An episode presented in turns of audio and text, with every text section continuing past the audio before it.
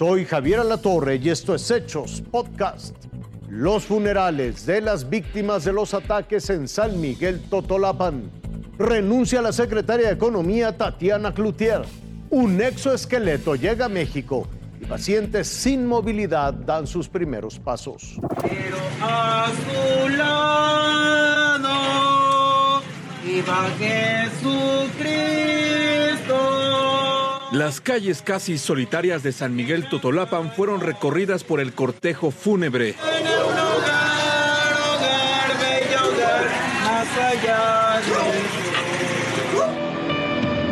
Son familiares y amigos de cuatro de las 20 personas asesinadas a balazos durante la jornada violenta que generó pánico en este municipio de la Tierra Caliente guerrerense. A pie, entre el llanto y gritos de dolor, los deudos sepultaron a sus seres queridos en el Panteón Central. En tanto, la mañana de este jueves tuvo un ambiente tenso. Cientos de casquillos de armas de grueso calibre dan cuenta de lo ocurrido en el centro del pueblo. La zona permanece acordonada. El total que tenemos desplegado en la región de Tierra Caliente, eh, específicamente en Totolapan y los municipios de Tlapehuala y Ajuchitán del Progreso, son por parte de la Policía Estatal 37 elementos en 7 unidades. Por parte de la Secretaría de Marina, 48 elementos en 6 unidades. La fachada del ayuntamiento conserva las huellas de las ráfagas producidas por pistoleros y las calles solitarias son vigiladas por fuerzas estatales y federales. Los juegos mecánicos, testigos mudos del ataque, hoy lucen vacíos.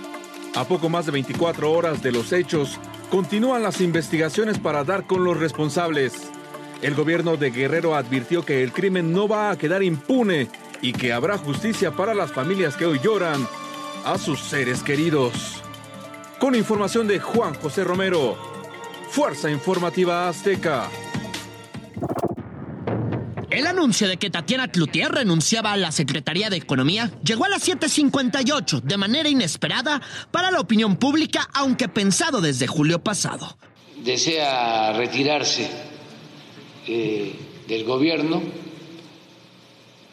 no así de la lucha por la transformación. Enseguida Tatiana se levantó y leyó su carta de renuncia. Mi oportunidad de sumarle al equipo está agotada. Me paso a la porra, desde donde seguiré con ánimo al equipo, Con la voz entrecortada continuó. ya que la revolución de las conciencias no permite de dejar de involucrarnos en el quehacer del país. Quisiera decir mucho más, sin embargo, lo único que sale de mi boca y de mi corazón es gracias. De inmediato, el presidente López Obrador le aplaudió. Ella lo abrazó y se despidió de Ricardo Mejía y Carlos Torres para abandonar Palacio Nacional. ¿Qué pasó, secretario del TEMEC? No hay nada abrupto. Tiene la fecha desde el 26 de septiembre. Tenemos problemas de hace 24 años laboral. Ya no trabajo en el gobierno. Apóyenos. Ya no trabajo en el gobierno.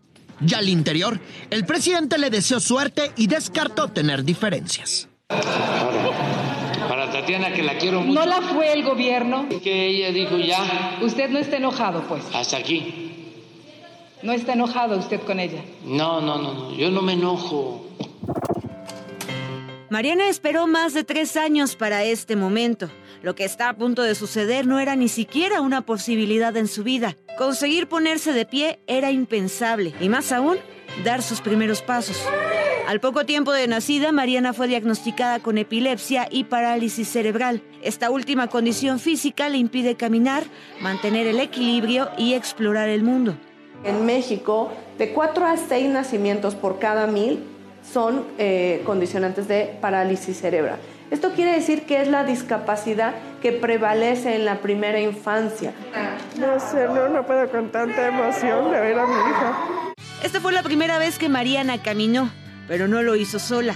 Lo consiguió con ayuda de un exoesqueleto llamado Atlas 2030, un robot conformado por ocho motores que ayudan a dar movilidad a las piernas y en siete minutos se adapta al cuerpo, peso y medidas del niño. Se trata de una nueva tecnología pediátrica en México. A través de este exoesqueleto, alrededor de 200 menores con parálisis cerebral recibirán terapia para dar sus primeros pasos. Lo realmente importante no es llevar al niño de aquí a allí, sino cómo es ese movimiento. Ese movimiento tiene que cumplir una serie de normas para que realmente impacte en el cerebro del niño. Fueron nueve años de investigación para conseguir este dispositivo.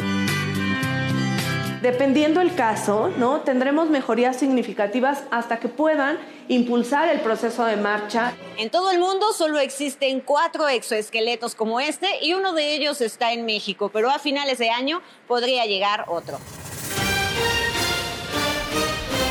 Hasta aquí las noticias, lo invitamos a seguir pendiente de los hechos.